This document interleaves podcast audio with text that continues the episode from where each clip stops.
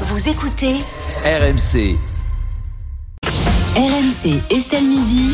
Serroussi n'a pas tout compris.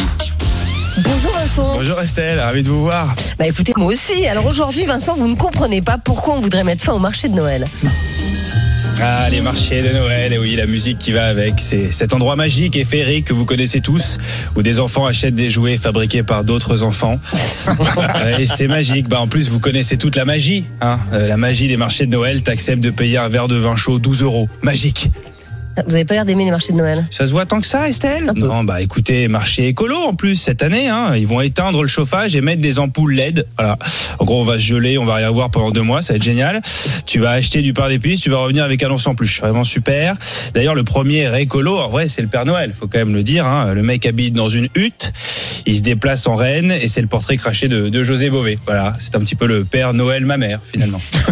Il y a un marché de Noël à la Défense euh, cette année, vous allez y aller? Hors de question, Estelle, vous plaisantez Le marché de Noël, c'est le temple des mythos. Attends, ça va, hein. t'achètes un pot de confiture avec la mention recette traditionnelle. Recette traditionnelle des usines de Shanghai, hein. excusez-moi. hein. Ah, mais c'est bon. Ah, mais tout vient de Chine, hein. tout vient de Chine. Tu croyais que t'étais au marché de Noël, t'arrives au marché de Wuhan, voilà. Et dans le pot de confiture, c'est sans doute du pangolin. D'où l'expression, on va au marché de Noël pour chiner. Voilà.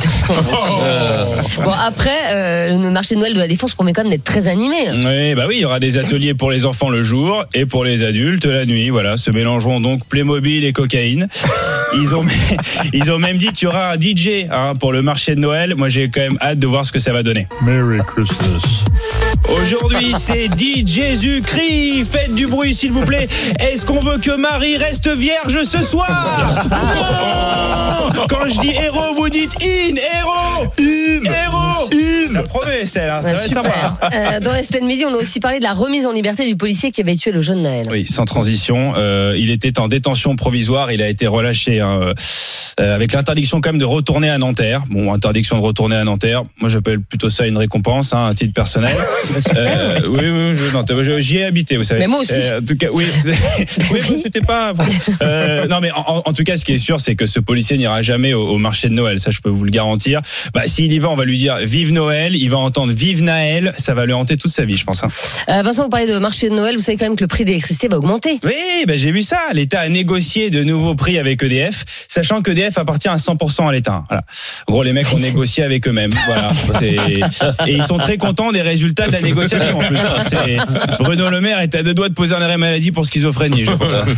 Bah, en tout cas, la mauvaise nouvelle, c'est que les prix sont pas prêts de baisser. Mais oui, oui, et l'État avait pourtant mis en place un bouclier tarifaire, hein, et l'électricité a augmenté de 110% en deux ans. Voilà.